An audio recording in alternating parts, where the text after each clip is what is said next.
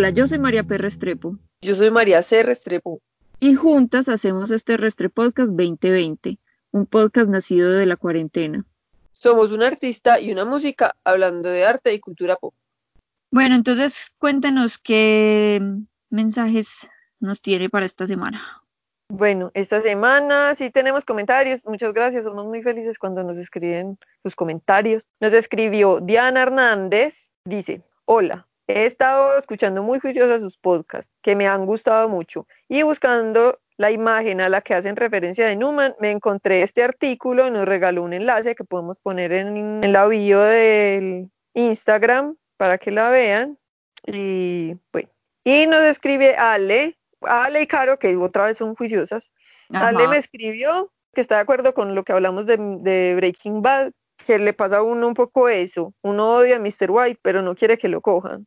Y nos dice que la fobia a las cucarachas se llama catsaridafobia. Pero Caro, que es muy juicio también, me escribió que la se llama blatofobia, que catsaridofobia también es válido, pero no está todavía como aceptado por la RAE, que en algún podcast anterior dijimos que vale un poquito menos que una lechuga. si no nos importan esos viejitos.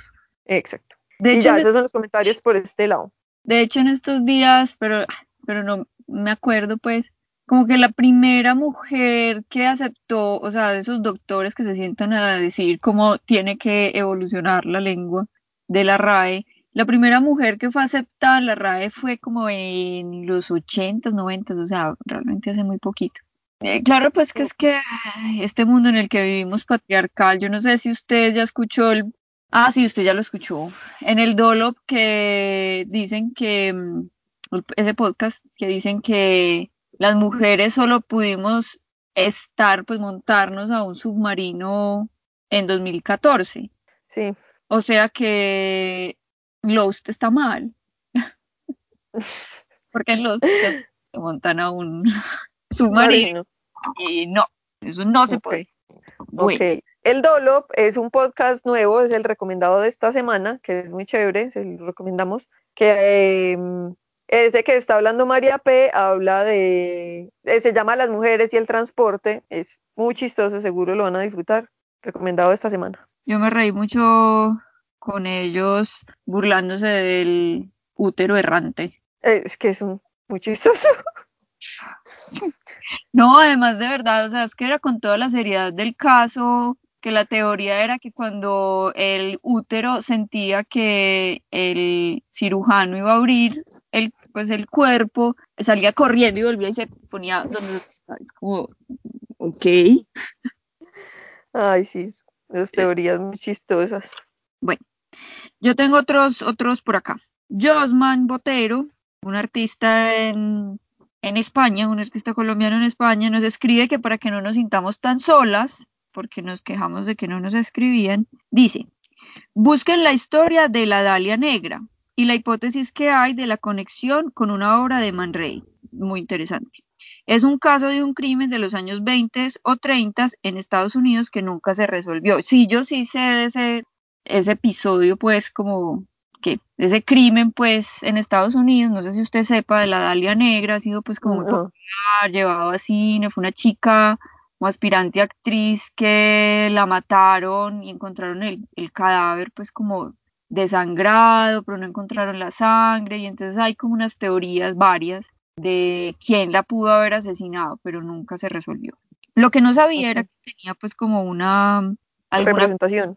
No, que, tenía una conexión ahí con una obra de Man Ray, entonces vamos a buscar el asunto. También nos recomienda un documental de RT que habla del cine como arma política financiado por la CIA. Buenísima la historia prosoviética de posguerra.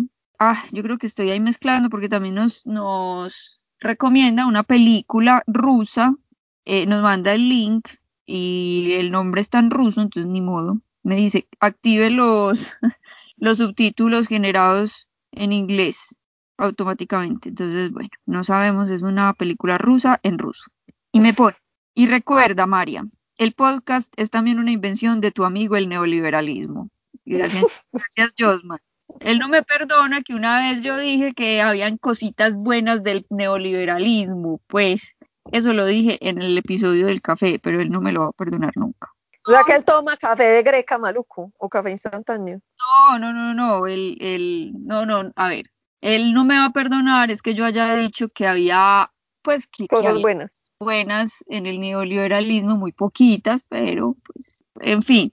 Caro Rendón dice, yo sí quiero saber de la locura de Sid Barrett y Poe. Se fue pues hasta tiempos pretéritos. Caro nos está hablando de cuánto El nos primer episodio, Ajá, para que hagamos el segundo episodio de los artistas y las enfermedades mentales, porque quedamos debiendo a Poe y a Sid Barrett.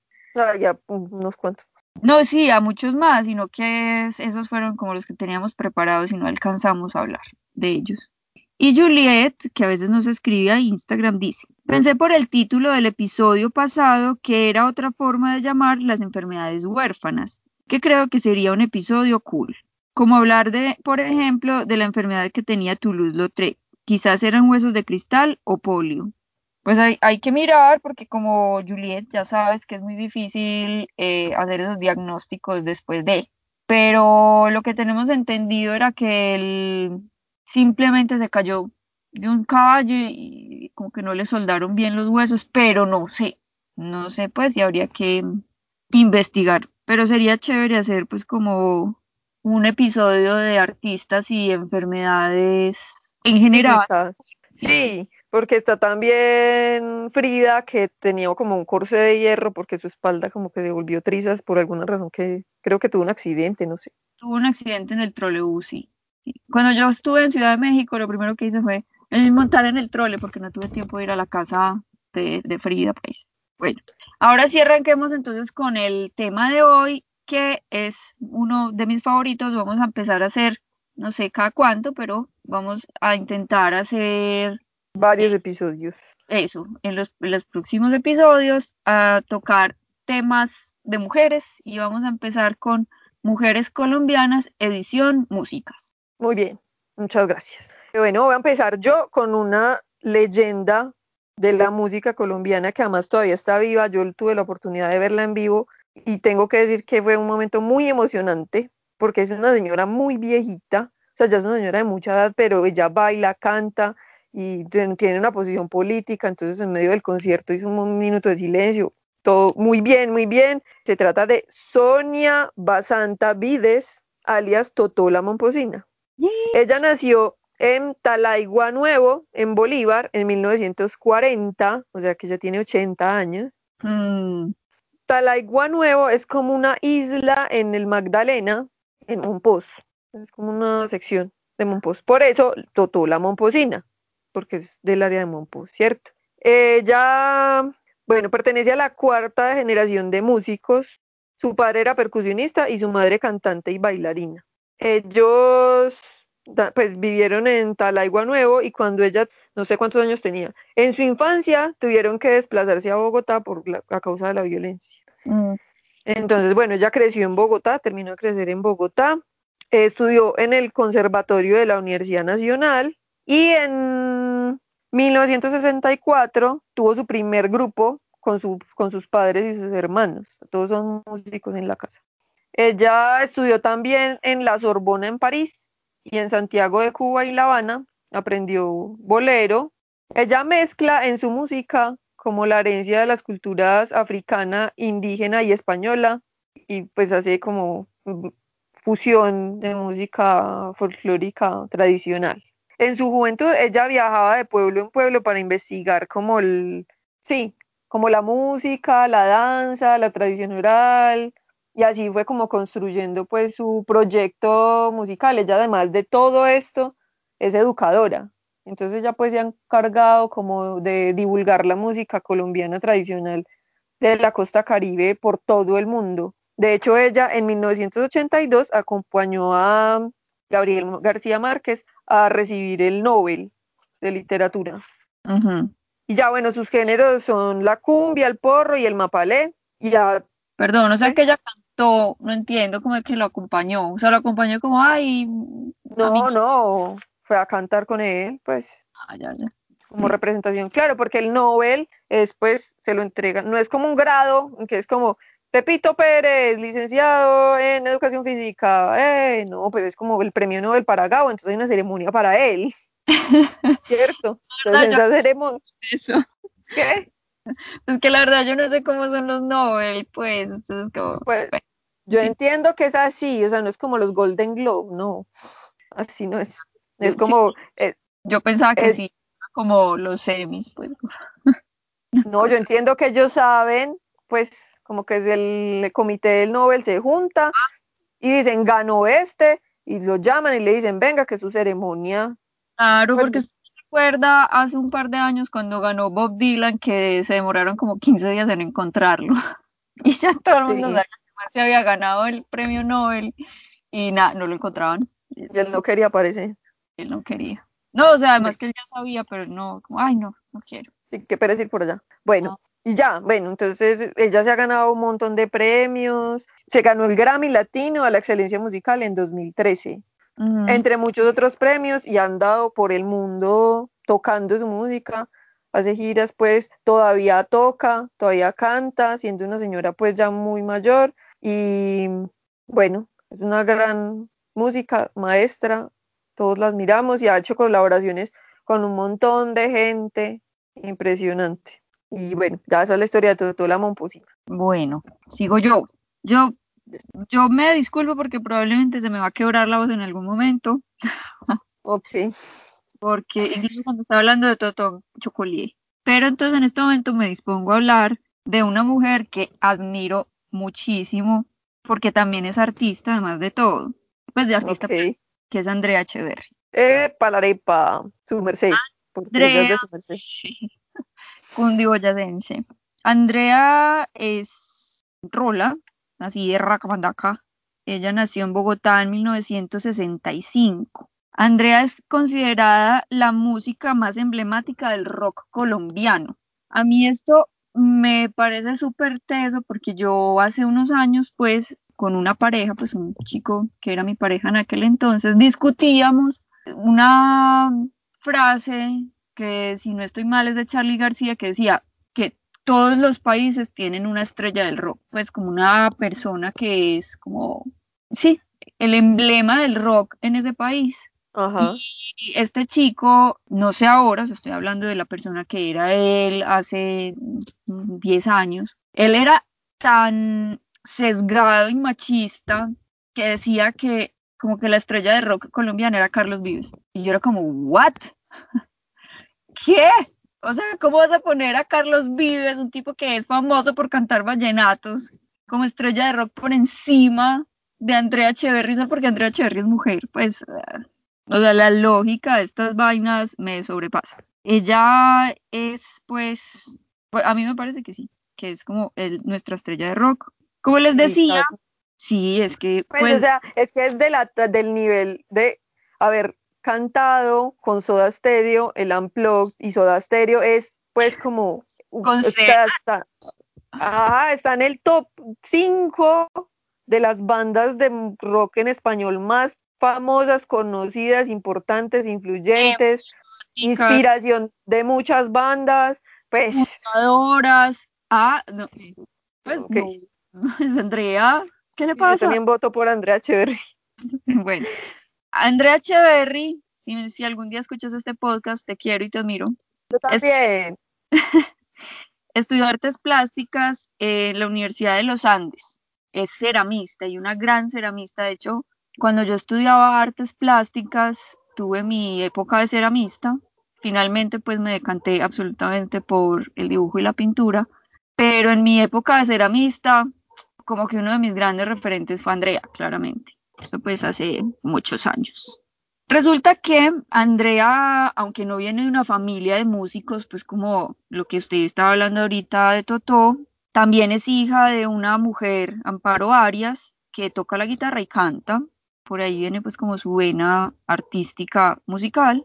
Y me parece muy hermoso porque en el 2006 ella le quiso hacer un homenaje a su madre, entonces produjo con Aterciopilados Locura Mía, un disco de boleros interpretado por su mamá. Pues, o sea, la mamá cantaba. No lo Ay, conozco. Hace mucho estoy muy desconectada, pues, como de Aterciopelados, pero bueno, mm, ya me voy a poner a la tarea de buscar ese disco en particular. Como todos hemos visto, espero, y si no, búsquenla en YouTube. Andrea, pues, es guitarrista y vocalista de Aterciopelados, también tiene pues como varios trabajos como solista, pero además ella toca el bajo, el pandero, las maracas y gaita. No sé, obviamente no es una gaita escocesa, es una gaita colombiana, pero no sé cuál de las dos. Que hay macho. Además que las dos. Bueno, no específico. La técnica debe ser muy parecida, no tengo ni idea. Pues no sé. Ella dice que sus dos grandes inspiraciones son Ella Fitzgerald y Gustavo Cerati. Yo leía esto y yo decía como, parce, decir, o sea, uno crecer diciendo como, esta persona es mi inspiración, es, o sea, es mi referente como en mi labor que sea, y después trabajar con esa persona, o sea, wow. sí. Sí. Lo hizo. Sí. Bueno, la historia de Aterciopelados es que ella y Héctor en 1990 crean una banda que se llamaba, usted sí sabe el nombre, a mí siempre se me olvida, pero siempre me pasa gracioso pues cuando lo vuelvo a escuchar. Delia y los aminoácidos. Ok. Ese nombre no duró. Se cambiaron el nombre en 1993 a Terciopelados por una frase de Simón de Beauvoir que dice, la terciopelada flor de la pasión. ok muy bonito y pues es un homenaje a nadie menos que Simón de Beauvoir. Una súper recontrafeminista, muy tesa. Sí. Bueno, en 1996 Andrea mm, cantó ese desconectado MTV, pues súper, hiper, mega famoso, con Soda Stereo, donde cantó La Ciudad de la Furia.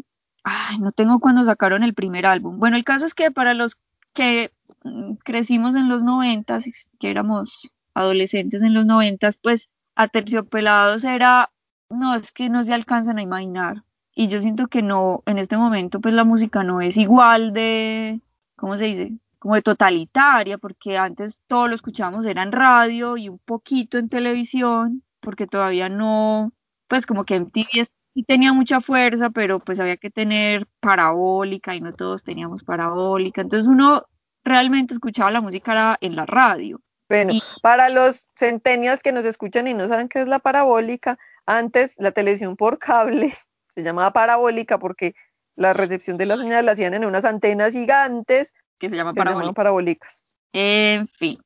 El caso es que escuchábamos la música, era en radio, entonces yo me acuerdo, por ejemplo, que a Terciopelados, o sea, era constante, uno todo el tiempo estaba escuchando a Terciopelados porque era lo que estaba de moda. Y Shakira, pues, cuando hablemos de Shakira. Entonces, bueno, ellos, yo no me acuerdo pues cuando sacaron el primer álbum, que creo que es El Dorado, o ese es el segundo, pero ese fue el súper famoso, fue El Dorado, y se hicieron pues súper, hiper, mega famosos, por lo menos en Colombia. Yo me quise fue como centrar en, el, en la vida de, de, Andrea. Sí, sí, sí, sí, claro, claro. Entonces Andrea en 2004 tuvo su primera hija que se llama Milagros y sacó el primer álbum en solitario, que se llama Andrea Echeverry, se llamó, llama. Tiene otros dos álbumes en solitario que se llaman Dos, que fue el segundo, y Ruiseñora, que fueron como en el 2011 y 2012, una cosa así. Pero ella sigue activa pues en Aterciopelados, Aterciopelados sigue pues como haciendo cosas y haciendo muchos conciertos, bueno, ¿y qué era el otro que le iba a contar? Ah, bueno, y ella tiene otro hijo, Jacinto, pues así no sé cuándo nació. Tiene bueno, una cosa de, Andrea, pues que me parece muy brutal, es que, ah, bueno, el último álbum de ella, que es Ruiseñora, es un álbum que está como muy, ellos le tienen, eh, o sea, yo busqué pues en, en el Banco de la República, hay una biografía bien bonita de ella, y hablaban pues como que es un álbum neo hippie, no sé qué, y, un montón de géneros, yo no sé, etiquetas muy raras, pero el caso es que es como un homenaje a la mujer cundiboyacense, a la mujer del campo, eh, ¿cierto? Y a mí me parece una cosa muy, muy hermosa de Andrea, es que Andrea sí es muy hippie, o sea que tiene como una conexión con la tierra. De hecho, ella dice que ella cree que la música tiene propiedades mágicas, pues que hay como cosas extrasensoriales alrededor de la música que la hacen mágica, pues que sana, que, que es una fiesta, que hay como un, que crea como un, eh, una conexión con, con, el universo. Pero además ella es, es activista, pues y es una mujer que dentro de su discurso también tiene pues como una, un componente político fuerte y serio sobre la igualdad, ¿cierto? Y como la recuperación de como estas labores que tenemos por, por menores como la del campesino, como la de las mujeres que cuidan, que cocinan. Entonces, bueno, ella hay un, en estos días también como en un evento feminista en el que, al que asistí, nos ponían un video pues como de ella hablando sobre el feminismo y sobre ella como feminista. Y bueno, escuchar a Andrea es súper emocionante. Sí, elegimos también las mujeres que elegimos para este podcast, pues porque queremos hacer como una campaña feminista, ¿cómo se llama eso? Si queremos como, como resaltar la labor femenina en muchos ámbitos, este es el primero pues de varios. Y también elegimos mujeres como que representan el feminismo y el activismo social para cambiar este país. Sí, sí, porque, porque es que como que últimamente me he dado cuenta que realmente nosotras llevamos en el ámbito social, político, realmente 100 años, nada más, y que hemos tenido que como nadar a contracorriente mucho tiempo. O sea, yo me pongo a mirar, por ejemplo, mi vida, cómo ha cambiado el mundo de los 90 al 2020 y de verdad que nos ha tocado a contracorriente y es como librando constantemente las mismas batallas que libraron nuestras madres y nuestras abuelas, como luchando por mantener nuestra presencia en estos espacios eh, de construcción de mundo. Entonces, queremos como hacerle un homenaje a estas mujeres que van un poco más adelante que nosotras, como Totó, como Andrea, que, que han abierto ese camino para nosotras, pues. Y, que, además están transformando este país que de verdad necesita una transformación urgente a través del arte y de llevar mensajes de paz y de, hermandad y de cosas que necesitamos urgentemente. Exacto, entonces por eso pues esa es la primera de muchos, este es el primero de muchos que haremos pues en el futuro y quisimos empezar con las mujeres que hacen música porque es que son, son nuestras grandes embajadoras. Pues, o sea, ahorita vamos a hablar también de otras mujeres que son demasiado tesas, pues y que y que a pesar de que nos han hecho pues como tanto daño ciertos individuos pues que son más famosos, ellas están ahí dele, dele, trabajando para cambiar esa visión. Es imaginario es imaginario que tienen de Colombia pues en el exterior. Ahora ¿con bueno, Seguimos con Marta Gómez. Marta Gómez es una mujer de Girardot, Cundinamarca. Nació en 1978. Ella estudió en Berkeley y es cantante y compositora. Ella creció en Cali, nació en Girardot, pero creció en Cali. Tiene como mucha influencia de la música tradicional latinoamericana y de la literatura. De hecho, tiene, hizo un disco musicalizando poemas de Federico García Lorca, tiene una canción que escribió, que le escribió Isabel Allende y tuvo la oportunidad de cantársela a ella. No me acuerdo cómo se llama. Tiene Paula en el nombre, pero no me acuerdo cómo es la el nombre de la canción. Qué eso tan emocionante. Pues sí, un poquito como lo de Andrea Echeverry, de poder estar como con una sí, me inspiró Isabel Allende y puedo venir y cantarle la canción a ella en la cara. Bueno, muy bonito. Es una gran mujer, es una gran activista, o sea, ella trabaja, ha trabajado mucho por llevar mensajes importantes a, como de reconciliación en sus canciones y en su música y divulgar también la música tradicional colombiana, porque ella además pues tiene, mezcla muchos ritmos colombianos y jazz, bueno, su música tiene mucho contenido social y humano. En 2009 hizo un máster en creación literaria en la Universidad Pompeu Fabra de Barcelona, donde ella reside actualmente. Y en el 2014, ella se ha ganado muchos premios, en el 2014 se ganó o ha sido nominada a muchos premios, pero en el 2014 se ganó el Grammy Latino, el mejor disco infantil del año. Ella tiene un proyecto que a mí me parece súper hermoso. Esta señora es, yo creo que es mi cantante preferida en el mundo. Tiene una voz súper hermosa, la música es muy bonita y los mensajes son muy bonitos.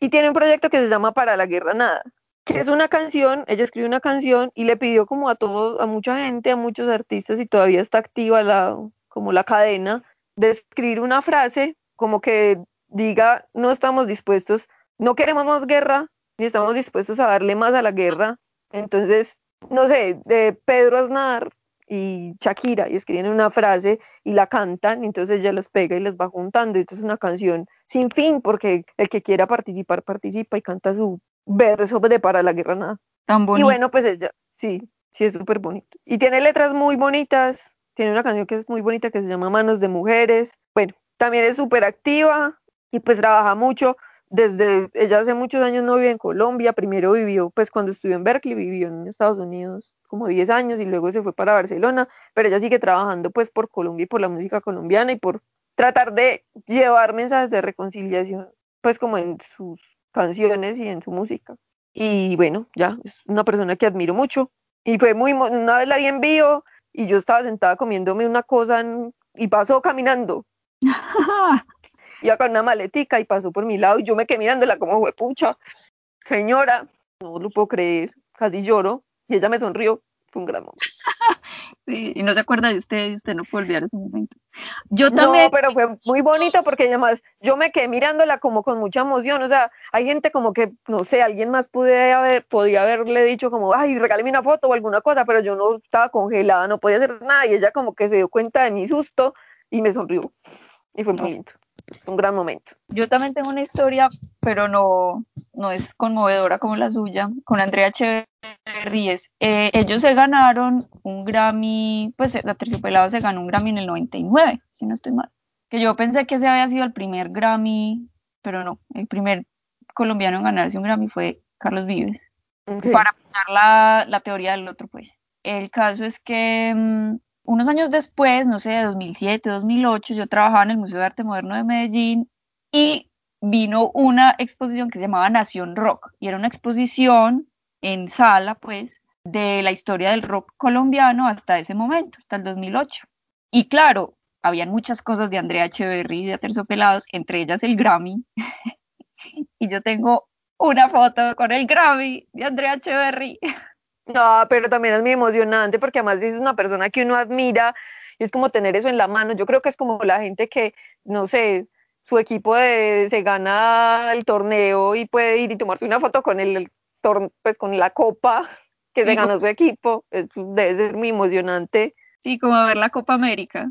Debe ser terrible estar en el mismo lugar de la Copa América y no verla como usted, ¿cierto? Para que los, los oyen, hace muchos años la selección Colombia se ganó una Copa América y fuimos al Museo Nacional a ver la exposición, ¿cierto? Y María C entró a la sala, le dio toda la vuelta y nunca vio la Copa América que estaba justo en medio de la sala. Y se Hay fue. gente que no pone cuidado y esa gente soy yo. Y no vio la Copa América nunca. Pues sí, se fue muy gracioso. Sí, pero sí, yo tuve en mis manos el Grammy de Terciopelados del 99 ellos después se han ganado pues muchos, pero es que ese era como el wow, porque era el primero que se ganaba una banda de rock colombiano. Sí, claro. Y además sea terciopelados, porque es una banda que a uno le gusta. Porque si yo digo, bueno, si se hubiera ganado la, un Grammy, digamos Kraken, que es una banda que a mí no me gusta, pues no sería como tan emocionante, pero si es un grupo que a uno le gusta, es como, uff. Sí, no, o sea, yo admiro pues, claro, a Elkin, admiraba, ya se murió, y como las cosas que él hizo, pero no, realmente creo que no me emociona para nada. En cambio, a Terciopelado y él la, pues, o sea, es como hace parte de la banda sonora de mi adolescencia. Entonces, claro, tener ese, ¿cómo se llama eso? Ese fonógrafo en la mano fue súper emocionante. Bueno, sigo. Bueno, sí, continúe, por favor. Bueno, yo no voy a llorar mucho con esto porque a pesar de todo, pues ya como que ya lloré luché mucho para tenerte aquí, Shakira. sí, yo me opuse, pero luego, bueno, dije, está bien, es importante. Aunque hable español de España, aunque ya perdió su, acento y cante reggaetón. Sí, sí, pues o sea, no es que a mí me guste la música de Shakira mona, rubia, pero pues yo siento que sea lo que sea, Shakira es una gran figura y como sea es admirable. Pues así uno no, se emocione con su música, es una persona absolutamente admirable. Pero el nombre de ella es Shakira Isabel Mebarak Ripoll, aunque, aunque encontré como alguna información contradictoria que era que ella se llama Cristina Isabel, pero realmente desde siempre yo tengo entendido que ella se llamaba Shakira Mebarak, entonces Entonces me, me voy porque no se llama Cristina, sino Shakira Isabel. Shakira. Ok. Y nació en Barranquilla en 1977, súper joven. Yo pensaba que Shakira era mucho mayor, que era por ahí de la de, de Andrea, pero no. Ella es de ascendencia libanesa y catalana y su nombre significa llena de gracia. Ok. Esta mujer es la colombiana más conocida en el mundo entero, por encima de Pablo Escobar. Entonces, usted sabe Bueno, lo qué bueno. Sí, usted sabe lo que es eso. Y es considerada la princesa del, del pop latino, o sea, esta pelada está a la altura de Madonna o de Michael Jackson o de Britney Spears. Lo que pasa es que Britney Spears decayó mucho, pues, con todos los problemas que hay en su vida, que se llaman Después- papá, me llama el papá, pero eso, son- eso se resumen todos sus problemas. Pero sí, o sea, Shakira es una artista de ese nivel. Por eso digo yo, o sea, si así a uno no le guste lo que ella canta, es Shakira, que hablar de ella. Fue la primera persona colombiana en ganarse un Grammy Anglo. Ok.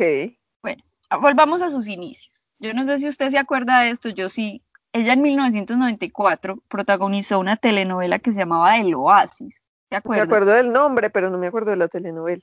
Yo sí me acuerdo de cosas, pues. El caso es que mm, toda la trama es- ocurre durante Armero, la tragedia de Armero, y ella es una sobreviviente, pero la verdad no me acuerdo sino de Shakira y de que había un personaje que se llamaba Anturio, porque es, Mm, porque yo era como, pero, o sea, yo sé que hay mujeres que se llaman Hortensia, Margarita, Rosa, pero yo era como, pues este man se llama Anturio. Eso estaba súper joven, pues, porque tenía que 15 años. Sí, por allá.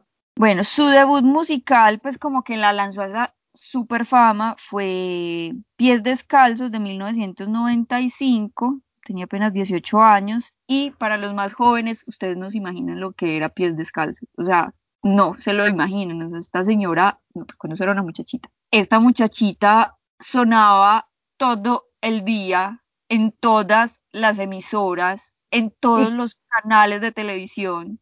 Y yo creo que ca- casi todas las canciones de ese disco clasificaron para estar en radio. O sea, normalmente los discos tienen singles y entonces lanzan uno o dos al radio y luego es el disco, pero esta yo creo que todas, casi todas las canciones de ese disco sonaron en radio. es que yo no sé por qué todas teníamos o el cassette o el CD. Yo no tuve, yo no tuve el, el CD original, pero mi mejor amiga sí lo tenía. Y, y entonces ya uno no sabía porque esta vaina era constante y yo todavía me sé todas las canciones. Y yo todavía escucho ese, ese disco. Pues así de ese tamaño. Incluso la canción del aborto, que ya no estoy de acuerdo con lo que ella dice, pero sí. O sea, esto era una, ¿qué? Una apoteosis nacional. Aunque ella ya había sacado en 1991 otro sencillo que se llamaba Magia, ¿se acuerda? Sí, siento magia. Ah, ajá, ajá, esa canción. Bueno, como que lo que la puso a ella en el mapa fue que ella se presentó en 1993 en Viña del Mar. Tenía 15 años. Es que realmente Shakira, Shakira no, no, no viene pues como de una familia acomodada ni nada, pero sus papás sí decidieron desde que ella empezó a mostrar como el talento, no solo como intérprete, sino como compositora, ellos decidieron, eh, ah, ya Invertir en ella. mira. Sí, pero eso suena como que están invirtiendo dinero para sacar una, No, como, o sea, pues ponerla, si es muy buena en esto, entonces invirtamos nuestro tiempo y energía en que ella sea la mejor en esto. por, pero porque, porque ella quería eso, ¿no? Como Britney. Spears, es que ahora el papá la está exprimiendo, la está ordeñando como si fuera una vaca. No, no, no, ellos eran de una manera pues como muy desinteresada, solamente para que ella fuera feliz y fuera la mejor y lo lograron. Porque es que Shakira de- tomó unas decisiones que para nosotras gronchetas no, no son las ideales, porque nosotras queríamos, pues, o al menos yo, quería que ella fuera siempre esa muchacha que era a los 18 años, que era como groncheta, de pelo negro, así, Sí, liso, medio darks. darks y sí, y como, como rockera. Bueno, ella decidió que no, que ella quería ser más tipo Madonna, Beyoncé, Sí. pop, eso. Pero es que ella siempre tocó, ella siempre, ha- o sea, la música de ella siempre ha sido pop, pero era más rockerita pues en los 90. Entonces sí, puede que ella haya tomado esas decisiones que, que, a uno no le gusten, pero eso no quiere decir que ella no sea la mejor, pues, en lo que hace, Luis. Sí, pues y, está haciendo una cosa que es muy importante y es cambiar como ese, ese tema de que uno va, pues que la gente que viaja y va a otro país y le dicen, ah, el país de Pablo Escobar, pues no, o sea, Shakira al ah, menos ahí para ponerle el pecho a la cosa y cambiar esa, pues como ese prejuicio tan desagradable. Sí, total. Eh, bueno, Shakira, hace, unos, hace un par de años Vox, que es como una productora de mini documentales, hizo un documental que me pareció pues interesante sobre la cumbia colombiana y arrancan hablando de Shakira. Entonces yo sé que Shakira no es la embajadora ideal de la cumbia como lo es una persona estudiosa, como... Todo, la Exacto. Sin embargo, ha sido una mujer que ha puesto como en el mapa de la música internacional, pues global, los ritmos colombianos. Aunque ella pues también, dentro de eso también hace reggaetón y no sé, pero, pero igual a mí me parece pues como, todas maneras bacano porque como que ha internacionalizado bastante la música colombiana. Sí. En 2001 sacó Laundry Service, que las mandaría, pues que la mandaría, que la lanzaría al estrellato del mercado anglo, porque pues ese fue como su primer eh, disco en inglés y eso fue pues como wow en el mundo. Ya ahí para ese entonces yo ya no la escuchaba. Quiero que sepa que Shakira es una de las artistas con más ventas a nivel mundial. Y no estoy hablando como de, de las mujeres latinas con más ventas, no. No, de artista en general. Eh, es uno de los artistas, uno de los seres humanos que más vende a nivel mundial. Y es colombiana. Y es una mujer. Y es súper joven. Su Unplugged, que fue en 1999, fue la primera transmisión en español de MTV, pero no el MTV latino, sino el MTV. En ah, inglés. bueno, ella, una de las cosas que más le criticamos y lamento mucho que lo hagamos, es porque deseamos algo mejor para ti, Shakira. Es su gusto en los hombres. Entonces ella en 2011 inició su relación con su ahora esposo Piqué y tiene con él dos hijos. Uno nació en 2012 y otro en 2014. No me sé los nombres de ellos, eso sí no me lo sé. Pero me parece más importante el asunto pues como de su maternidad y por eso terminé hablando de Piqué, pero no es él no es un sujeto importante. Shakira es una mujer que a pesar de todo es una filántropa, se dice, filántropa. Sí. Muy comprometida con las causas sociales. Ella tiene pues como su fundación Pies Descalzos, pero además de eso pues ella a nombre propio hace pues un montón de cosas. Y sobre todo el activismo de Shakira se dirige más hacia la educación y por eso ella ha sido pues muy crítica del actual gobierno colombiano que ha pues como desfinanciado de manera tan radical la educación y que sea, bueno, los que son colombianos ya saben cómo es la vuelta, los que no, no los vamos a aburrir con esto, pero el caso es que el gobierno actual se ha dedicado pues como a atacar de manera insistente los recursos de la educación. Entonces... Y de la cultura. Sí, sí, sí, pero estoy hablando en particular de la educación porque Shakira ha sido súper crítica con eso súper crítica con Iván Duque y sus políticas que van en detrimento de la educación, pues como de las clases menos favorecidas. Y ya es lo que tengo de Shakira.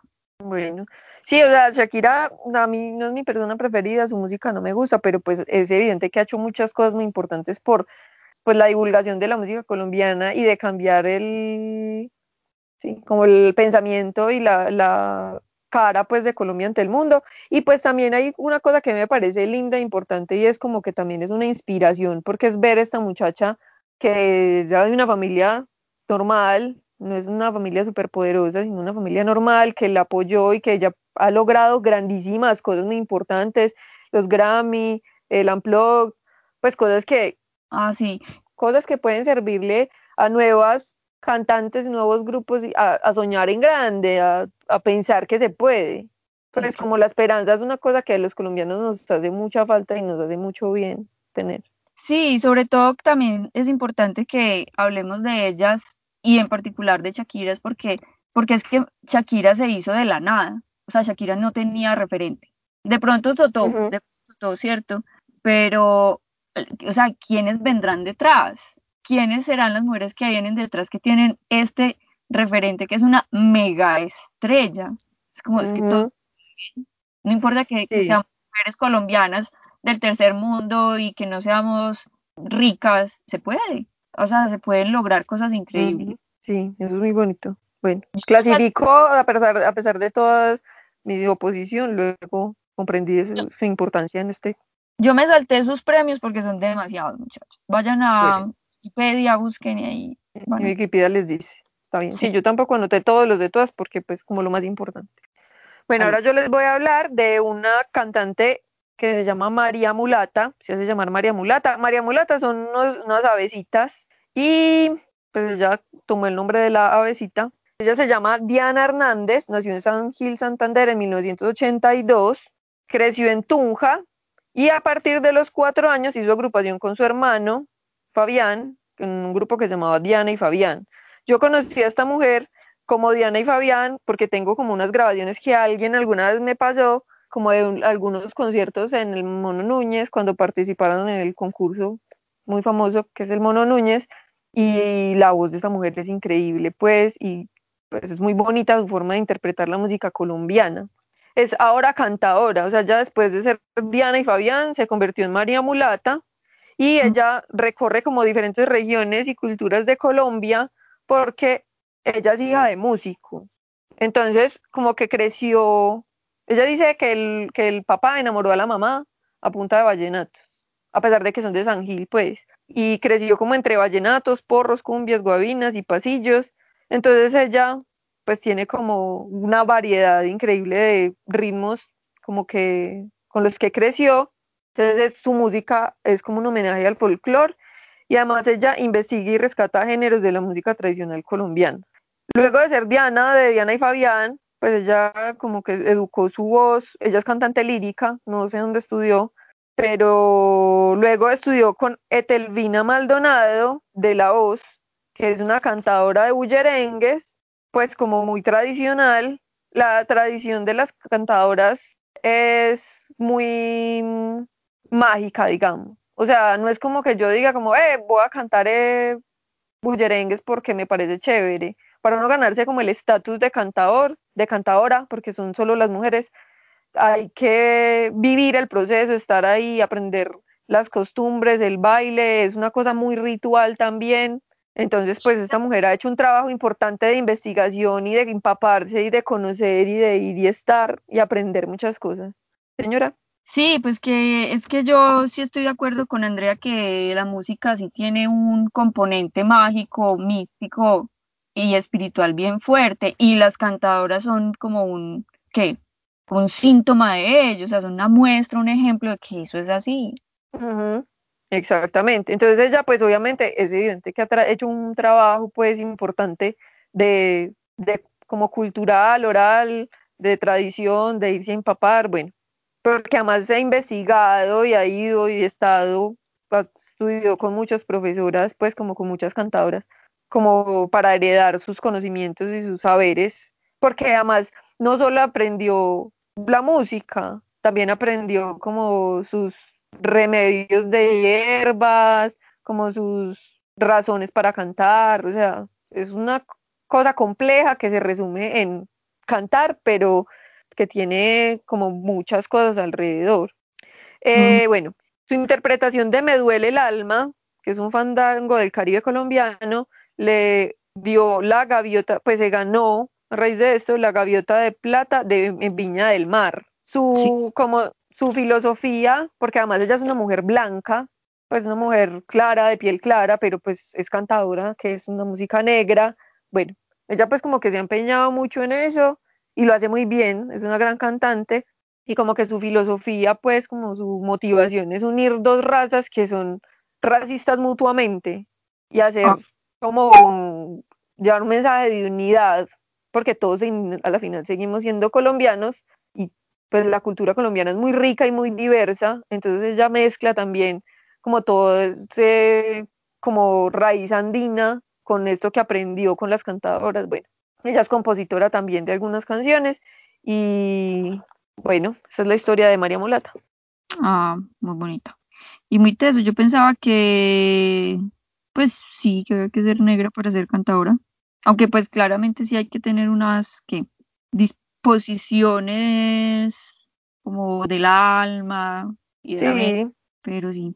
y un compromiso con, con el fondo de verdad, o sea, no con el hecho de cantar, sino con todo lo que está alrededor del hecho de cantar, porque esa es la importancia que tiene, que no es solamente cantar por cantar, no es solo el hecho de hacer música, sino de llevar la tradición, de pasarla, de inspirar a otros, de como de divulgar eso que es la, la como la afrocolombianidad y Ujú. la, el folclore colombiano, pues en general, porque además ella mezcla cosas de aquí y de allá. Hay unas mujeres cantadoras que antes cuando nos podíamos reunir en esas marchas y bueno, y como plantones que se hacían por las muertes de los líderes sociales, ellas iban así vestidas de blanco y cantaban. Y es una Ay, sensación escucharlas, es indescriptible. Pues esas voces y lo que logran es impresionante. Pues es, sí, es una conexión con el universo ahí bien distinta y con la muerte. Bueno, que en este momento además nos duele particularmente por todo lo que está pasando en estos días en Colombia. sí, hacen falta, hacen falta esos encuentros y como esas expresiones Es que Es que esto está siendo muy difícil porque, pucha, todo lo que está pasando y es como que no tenemos voz, o sea, no podemos salir a decir esto no puede seguir pasando porque estamos todos encerrados en la casa. No, sí, eso. Y pues si la Muy gente puede, porque en estos días a una chica que es ilustradora publicó, hizo una animación muy bella con las voces de las familiares de estos niños, que lamentablemente no me acuerdo de los nombres, que se, que los mataron en Cali. Y las Sí, mamás, la semana eh, pasada. ah, bueno, eso. Eh, las mamás pues cantaban las canciones, es como para despedirlos. Y ella hizo una animación muy bella con esas voces de estas mujeres. Y bueno, realmente también se siente pues como una, eh, no sé, es que es como que nos juntamos, como que se junta las, se juntan las almas, las mentes, no sé, como en ese dolor, pero no es lo mismo. Pues no es lo mismo que estar todos juntos en el mismo espacio. Sí. Bueno, voy a seguir con Goyo para, porque ya estamos muy tristes y a ver si nos levanta el ánimo un poquito. Bueno, Bueno, Goyo realmente se llama Gloria Emilce Martínez Perea. Nació en Condotó, Chocó, en 1982. Su esposo, ella, a ver, la cosa es que ella nació en Condotó y sus papás, cuando ella tenía creo que seis años, decidieron irse para Quibdó, que es la capital de Chocó, a que los niños, ella y su hermano, estudiaran en el colegio, ¿cierto? Allá conocieron a Tostao, que es Carlos Valencia, y eran como que ella, su hermano, que es Slow Mike, entonces ellos andaban como para arriba y para abajo juntos, y después, bueno, después les seguiré contando la historia, ellos serían los que formarían después Chucky Town. Ella, Gloria, Go- Goyo, aprendió como, o sí, como que su referente y su inspiración era su mamá. Eso me pareció tan lindo. sí, súper hermoso. Sí, porque su mamá también canta, se llama Nelfa, y participaba en el Festival Petronio Álvarez, que es un festival como de música del Pacífico, afrocolombiana, y ella veía a su mamá en la tarima y decía, yo quiero ser así. Bueno, pasó el tiempo, ella se fue para, mm, para Cali, ella es psicóloga, ella estudió psicología allá, y después llegó Slow Mike, que, tam- que estudió música, Tostado también estudió música, y empezaron a cantar, y formaron Chucky Town en el 2000 pero solamente hasta 2006 sacaron Somos Pacífico, que fue como el álbum que los lanzó al estrellato. Yo me acuerdo cuando salió ese disco porque todo el mundo era como, wow, pues realmente ahora hay una presencia pues como de la música del Pacífico más predominante o que más visible en el interior del país, pero en, en aquella época no. Entonces ellos fueron como de esos pioneros. Pioneros es la palabra, sí. De esos pioneros que fueron poniendo en el mapa no solo nacional, sino internacional la música afro y del Pacífico. Bueno, ella dice, y esto me pareció súper lindo, es que yo en mi adolescencia escuchaba a Shakira. yo, yo también, ojalá. pues porque ya, yo tenemos la misma edad. Se han ganado dos Grammys latinos, o sea, ella llegó, ha llegado pues, y lo que falta, pero ha llegado pues como a ser una embajadora de la música colombiana bien importante. Ella pues y, y su hermano y su esposo. Me pareció muy lindo que se hubiera casado con su amigo de infancia. Ellos se casaron en 2011 y ella siente que su principal logro realmente es haber creado un movimiento en torno a la afrocolombianidad que impulsa a que futuras generaciones amen y valoren su cultura. Ella es una activista de la afrocolombianidad. Últimamente, pues como ella es muy, muy activa en redes, entonces últimamente, pues como que se ha mm, manifestado pues de manera muy dolida con lo que está pasando en este país, pues con los asesinatos, sobre todo pues de personas afro y ese ataque a este chico en Valle del Cauca que le cortaron un brazo porque es gay. Bueno, ha sido pues como muy doloroso para ella y ha sido pues ella de todas maneras a pesar de las dificultades, del dolor y como pues es, que hay una cosa y es que es muy tesa y es que habitar una piel negra en este mundo tan racista es muy difícil y además de todo ella es mujer y colombiana, o sea, como que tiene todas las de perder, pero ha logrado como reponerse a todas las dificultades, a todos los obstáculos y eh, sembrar para que las nuevas generaciones tengan otro mundo en el cual hacer cosas, pues otra vez vuelvo al tema de Shakira, es como, imagínese ser una niña negra en la mitad del Chocó, donde pues un, departamento que no le importa un pepino a nadie, como qué referentes de vida tiene uno, como pues como esa persona que referentes de vida puede tener. Y bueno, ahí están estos grandes artistas y a la cabeza Goyo, dando como esperanza, dándoles como mostrando posibilidades. Eso me parece bien importante y también pues yo la sigo en, en Twitter y sé, he visto pues como la manera como tan fulminante con la que ella se, ¿cómo se dice? Como la manera tan efectiva en la que ella aborda como esos, esos racismos casuales y, y supuestamente bien intencionados, incluso de otras artistas colombianas. Entonces, bien, muy bacano todo lo que hacen ellos y particularmente me parece bien importante todo lo que está haciendo Goyo en este momento. Por la música colombiana, por las mujeres colombianas y por la afrocolombianidad.